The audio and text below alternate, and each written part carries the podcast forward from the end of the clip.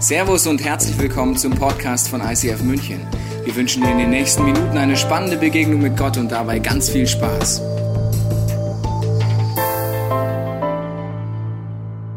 Herzlich willkommen auch von meiner Seite hier in diesem Raum. Schön, dass ihr oben auf der Empore noch sitzen könnt. Ganz besonders herzlich willkommen alle draußen in Übertragung. Schön, dass ihr draußen am Fernseher dabei seid. Es geht jetzt um Maria. Und Maria, ich weiß nicht, ob du dich viel mit der Weihnachtsgeschichte auseinandergesetzt hast, ob die Bibel liest, ja oder nein. Aber wenn du in Bayern lebst, begegnest du der Maria spätestens auf der Wanderung. Irgendwo, in der Kapelle oder auf dem Weg. Also das Interessante ist, dass man viele Vorstellungen hat. Bevor ich dort einsteige, habe ich gemerkt, es gibt gerade in unserem Leben in Deutschland so einen Satz, und ich äh, stelle dir den gleich vor, der heißt, äh, Vertrauen ist gut, Kontrolle ist besser. Wer hat den schon mal gehört? Wer hat den schon mal gesagt? Wer hat den schon mal gedacht? Okay, jetzt denkst du, ja, das ist ganz normal. Schau mal, wie viele Leute sich gemeldet haben. Das ist in Deutschland normal. Wenn du nicht aus Deutschland kennst, du, was, ist das für ein Satz? Macht der überhaupt Sinn?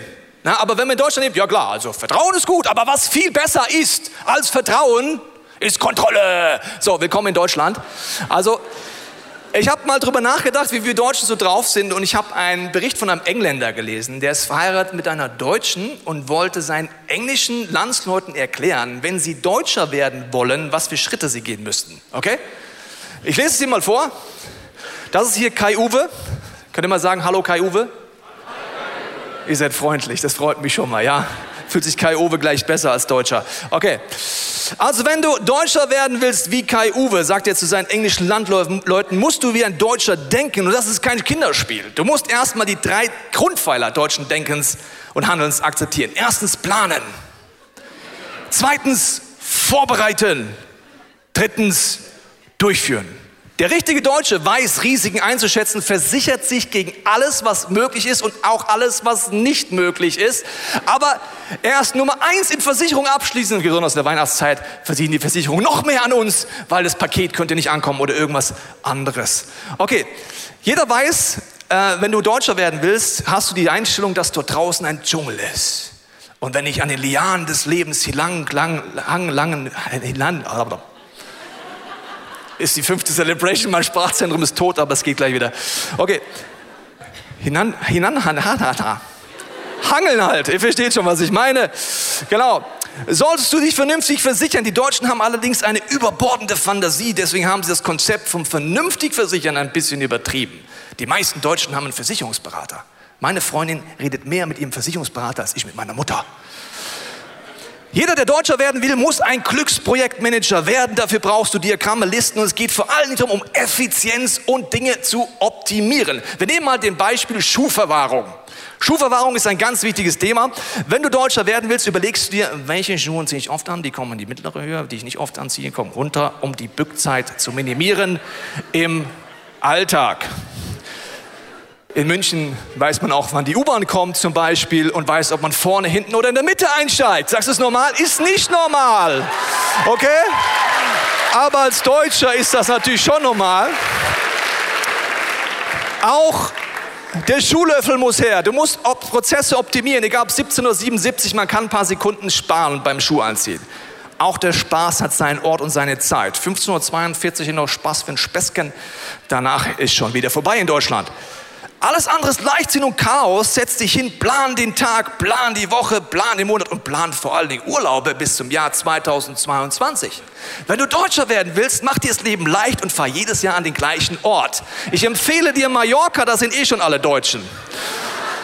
Tag geplant, Versicherung abgeschlossen, Urlaub geplant, gute Arbeit. Jetzt geht es raus in die Natur. Das nennen die Deutschen Alltag. Raus aus den Schlamperklamotten und du brauchst Outdoor-Kleidung. Wichtig, das heißt ja Outdoor. Du musst für mindestens drei Jahreszeiten gleichzeitig vorbereitet sein, wenn du rausgehst. Du kennst vielleicht diese super coolen Jack Wolfskin Hosen, wo man mit einem Reißverschluss von lang in kurz ändern kann. Kennst du die? Kennt ihr? Okay, freut mich. Ja. Und äh, solange die geringste Möglichkeit allerdings besteht, dass du irgendwann den Bürgersteig verlassen willst, kauf dir teure Wanderstiefel. Okay, das war jetzt die Perspektive eines Engländers auf Deutsch, gesagt, sagst du, da finde ich mich gar nicht wieder, vielleicht bist du auch kein Deutscher heute. Aber was wir erkennen in unserem Leben ist, wenn das Leben nicht so läuft, wie wir es geplant haben oder uns vorgestellt haben, wie unsere Träume sind und es ganz anders läuft, sind wir alle herausgefordert, egal aus welcher Nation. Und wir wollen heute uns mit Maria beschäftigen, weil sie ist ein Vorbild damit, wie kann ich mit Situationen umgehen, wenn es im Leben ganz anders läuft, als ich es mir geplant habe. Als ich das erste Mal die Bibel gelesen habe, war ich von vorne bis hinten schockiert und auch überrascht, was da drin steht. Weil es hatte oft so wenig damit zu tun, was ich bis dahin mit Kirche verstanden habe. Ich fange mal an mit der Geschichte bei Maria und du wirst gleich in den ersten zwei Sätzen merken, vielleicht eine überraschende Info.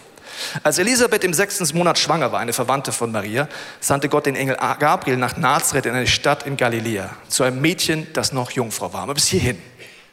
Welches Bild hast du bis jetzt von Maria? Ein Mädchen, das noch junge Frau war, also ein Teenager? Oder die Mutter Gottes, Mitte 30, souverän? Okay, also ein Teenager. Okay, krass. Sie hieß Maria und ihr war mit einem Mann namens Josef verlobt. Da geht es nächste Woche drum, das wird auch crazy. Ein Nachfahren von David. Gabriel erschien und sagte, sei gegrüßt, du bist beschenkt mit großer Gnade. Im Urtext der Bibel heißt es, du bist für etwas Besonderes erwählt.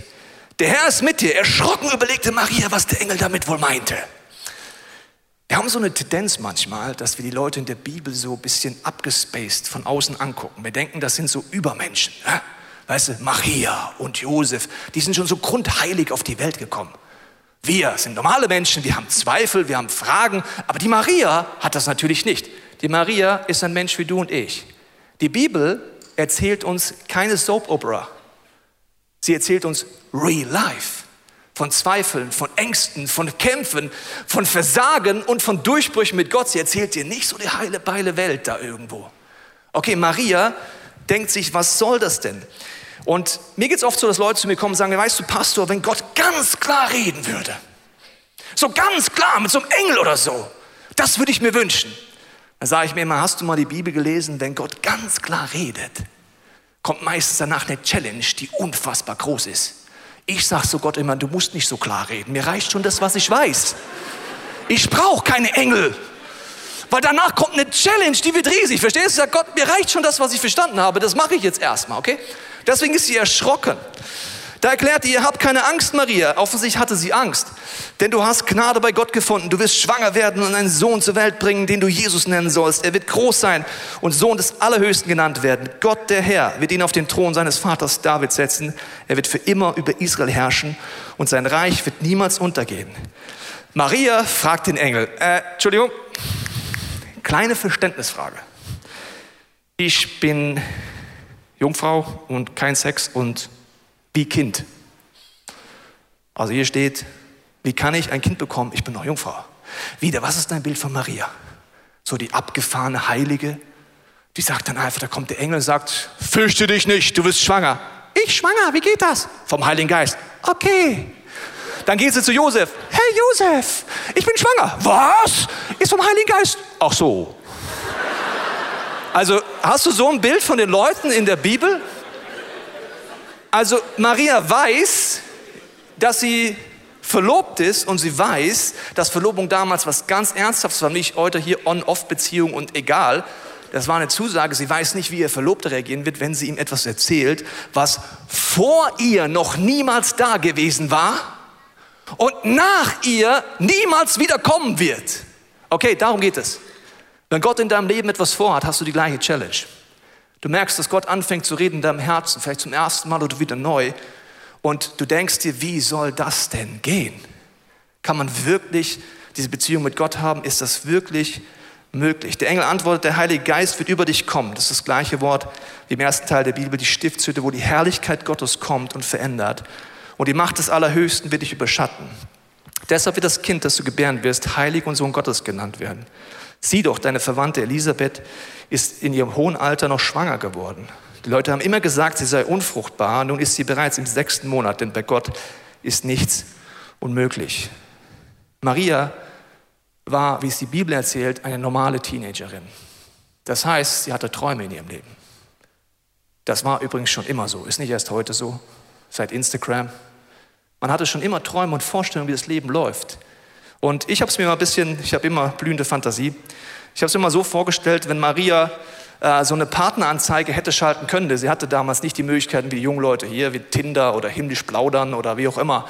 Man versucht jetzt einen Partner zu finden, aber wenn sie es gemacht hätte, dann hätte sie wahrscheinlich ihre Träume und so vielleicht so ausgedrückt. Sie hätte gesagt, naja, wie jede Frau will sie nur einen Mann mit paar einfachen Qualitäten. Stark soll er natürlich sein, oder? Ja. Aber er darf auch Gefühle zeigen. Ja.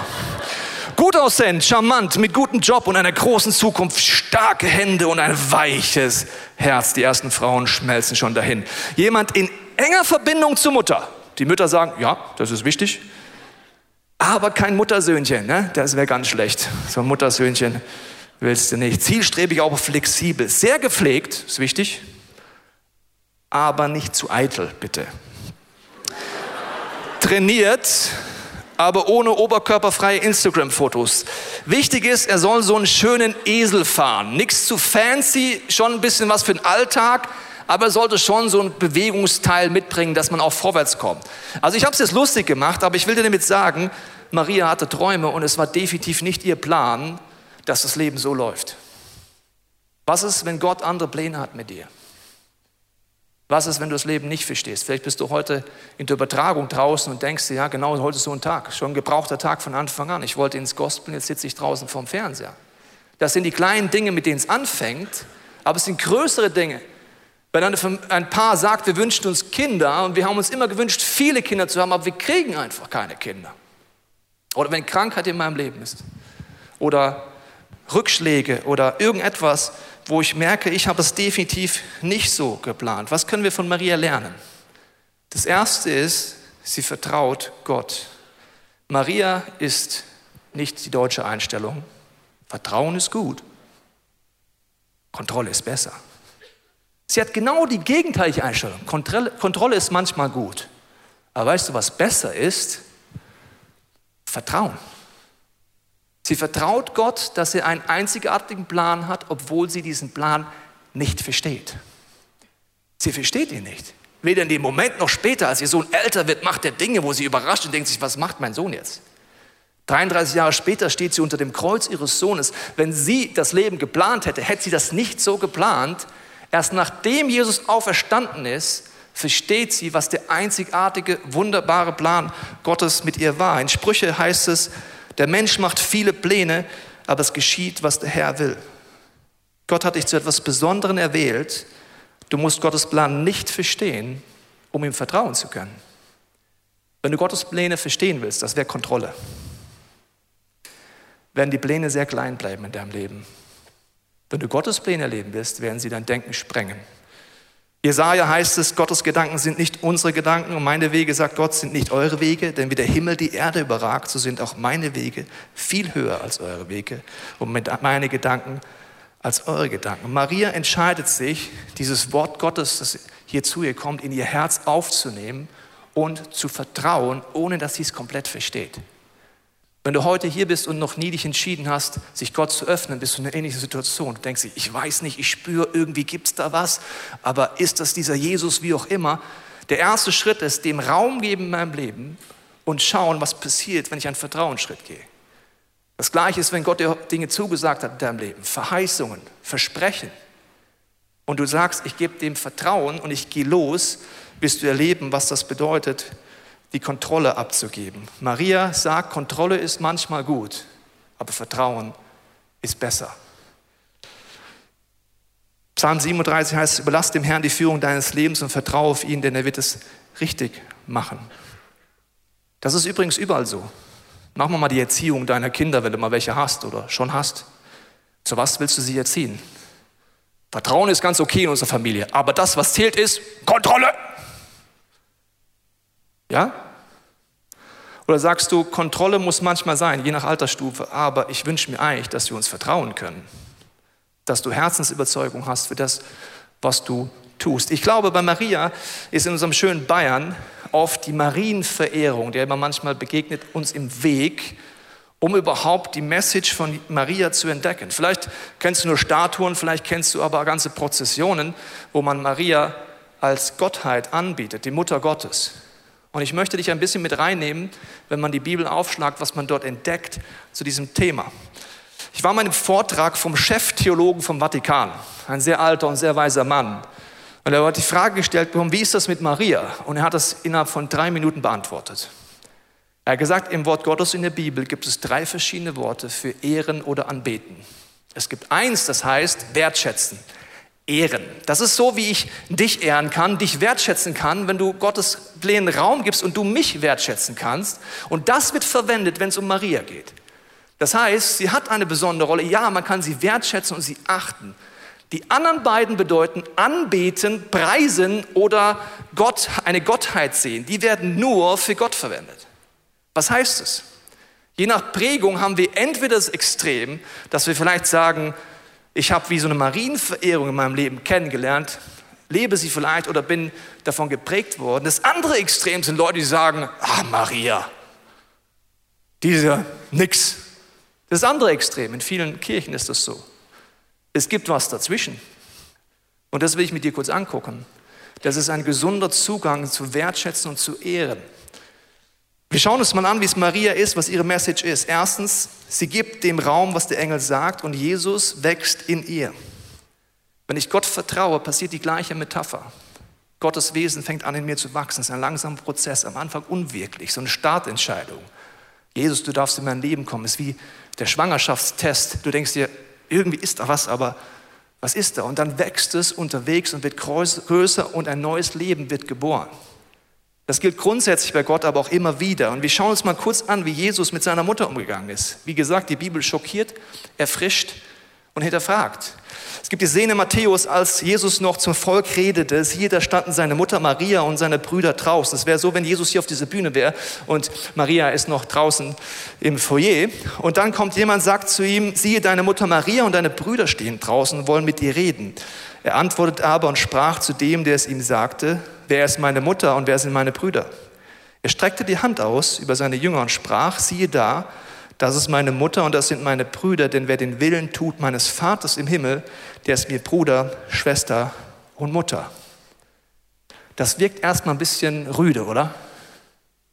Aber was sagt Jesus damit? Jeder, der den Wunsch hat, Gottes Willen zu tun, der dem Role Model von Maria folgt und sagt, ich gebe Gott Raum in meinem Leben, dass Gottes Wille passiert, ist für mich Mutter, Vater und Familie. In der Bibel heißt es, es gibt eine Wolken der Zeugen wo die Leute, die den Lauf vollendet haben, mit Jesus sind.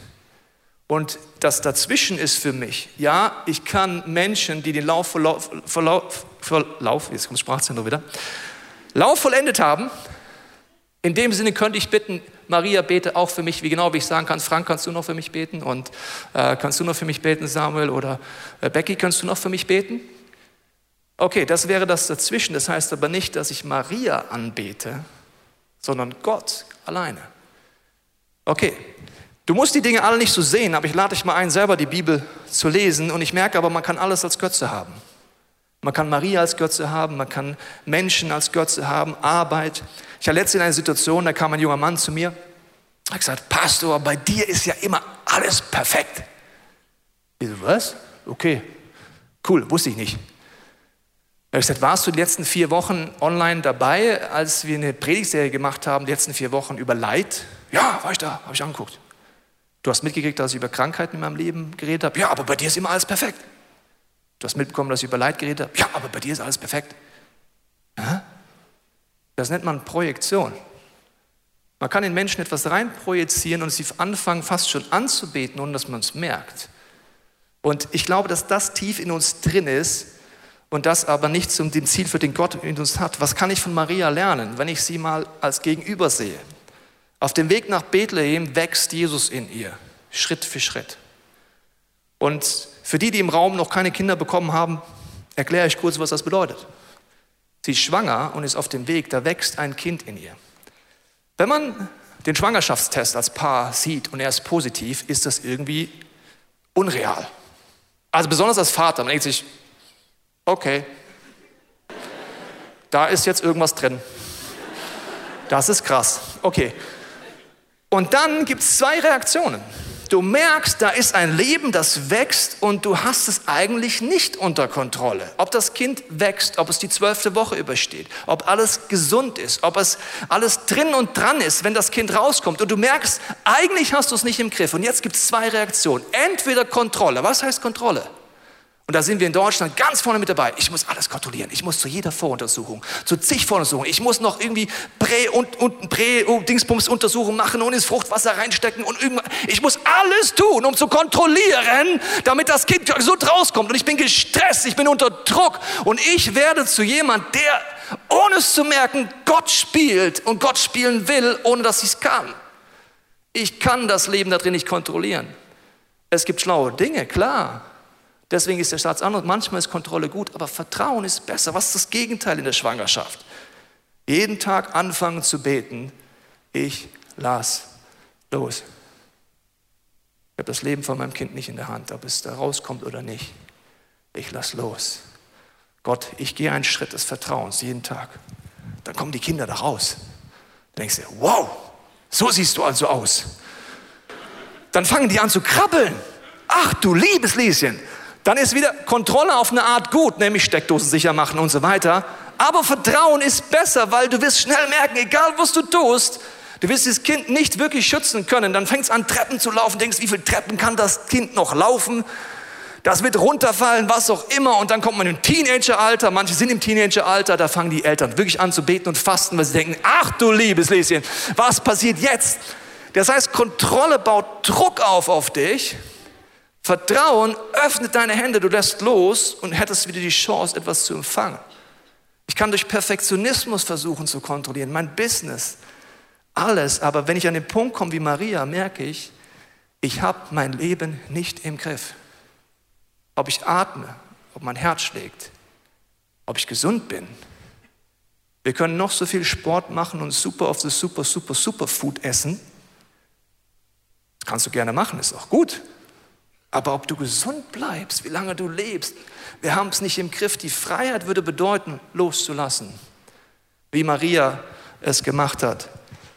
Das ist ein Punkt, der mich sehr herausfordert. Wenn ich kontrolliere, ist meine Welt klein, so wenn ich in meiner Küche bin. Es sind einfach meine Möglichkeiten. Und der Druck wird immer größer. Und man kann das nicht mehr handeln. Die andere Variante ist, ich lasse los und gebe meine Hand in, die, in mein Leben in die Hand Gottes. Dann wird das Universum breit und tief und weit. Für mich ist es eine Challenge, jeden Tag neu zu sagen, lasse ich los oder kontrolliere ich. Vertrauen bedeutet zu sagen, Gott, du hast mich zu was Besonderem erwählt, ich vertraue deinem Plan, ohne dass ich ihn verstehe. Ich gehe einen Schritt und gebe dem Raum. Ich möchte noch mal in die Stelle reingehen, wo Maria reagiert auf den Engel. Sie sagt, ich will mich dem Herrn ganz zur Verfügung stellen, antwortet Maria. Alles soll geschehen, wie du es mir gesagt hast. Deine Wille geschehen, nicht meiner. Ich lass los. Ich lass es geschehen, heißt es eigentlich im Urtext. Was Maria da nicht weiß, ist, dass ihr Sohn Jesus 33 Jahre später am Kreuz hängen wird und er genau die gleichen Worte nehmen wird im griechischen Urtext wie sie. Er sagt kurze Zeit vor im Garten Gethsemane, nicht mein Wille geschehe, sondern deiner. Es soll geschehen. Er lässt los. Er sagt, Gott, dein Wille geschehe.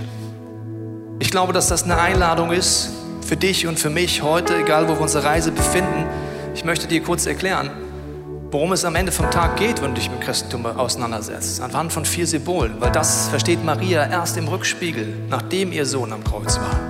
Und zwar, das Herz steht für mich, für den Sinn des Lebens. Wenn du die Bibel liest, kann man es in einem Satz zusammenfassen. Gott zu lieben, deinen Nächsten und dich selber zu leben. Das ist der Sinn des Lebens laut der Bibel. Gott zu lieben würde bedeuten, ihm zu vertrauen, immer wieder loszulassen, seine Ideen umzusetzen, zu sagen, dein Wille geschehe in meinem Leben. Ich will deine Ideen umsetzen. Meinen Nächsten zu lieben, während meine Gedanken, Worten und Taten Leute freisetzen in meiner Umgebung. Mich selber lieben würde bedeuten, die Dinge nicht tun, die mich zerstören.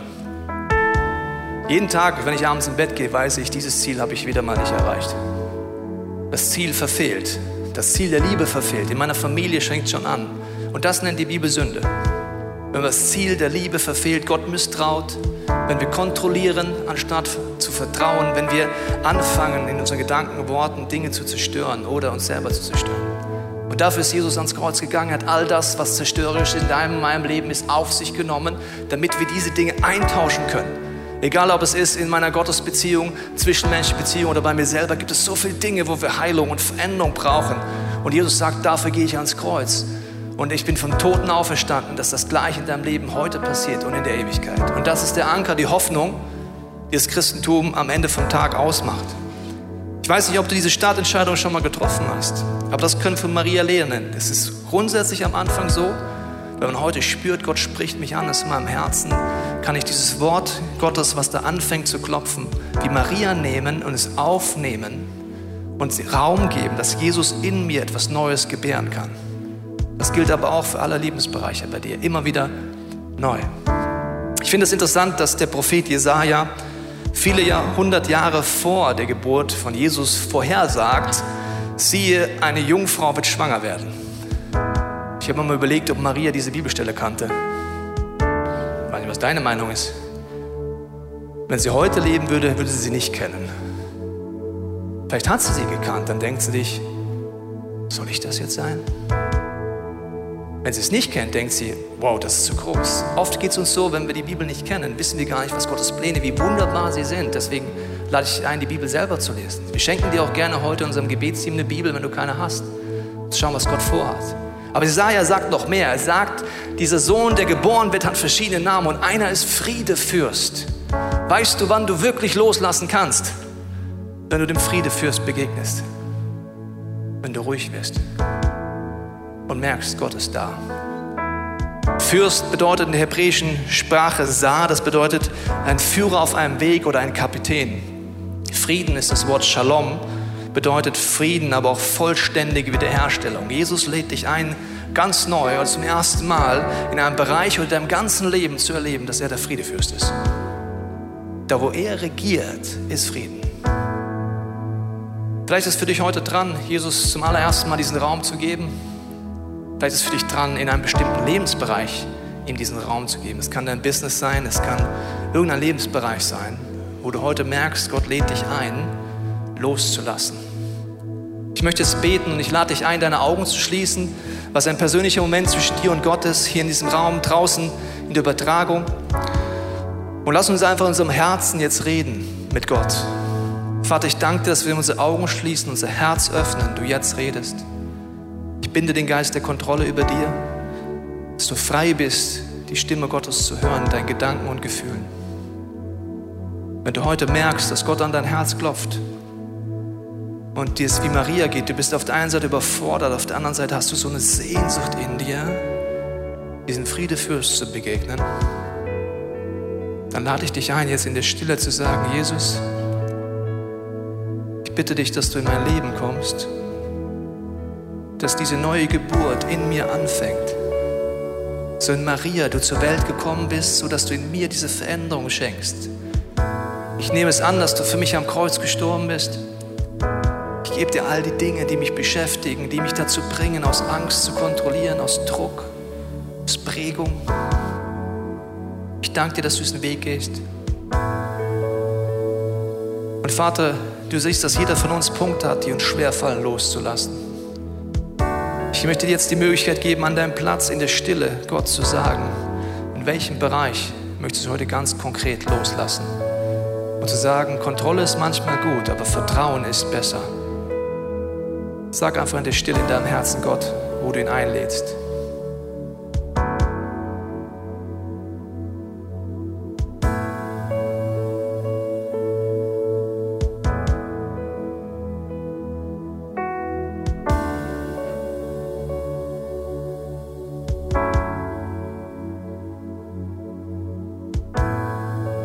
Segne dich mit der Gewissheit, dass der Vater im Himmel deine Stimme hört. Ich segne dich mit dem Gegenwart des Friedenfürstes, der dir zeigt, er ist da, dass du loslassen kannst, dass du ihm vertrauen kannst, ohne seine Pläne verstehen zu müssen. Ich segne dich mit der Sehnsucht, dem Role Model von Maria zu folgen. Und ich segne dich mit der Gewissheit, dass Gott einen einzigartigen Plan mit dir hat. Du kannst Gott vertrauen, ohne ihn schon komplett zu verstehen. Danke dir, Vater, für die nächsten Lieder, die wir weiter singen, dass du weiter redest, uns weiter Dinge zeigst. Amen. Wir hoffen, dass dir diese Predigt weitergeholfen hat. Wenn du Fragen hast, kannst du gerne an info at icf-moenchen.de mailen und weitere Informationen findest du auf unserer Homepage unter www.icf-moenchen.de.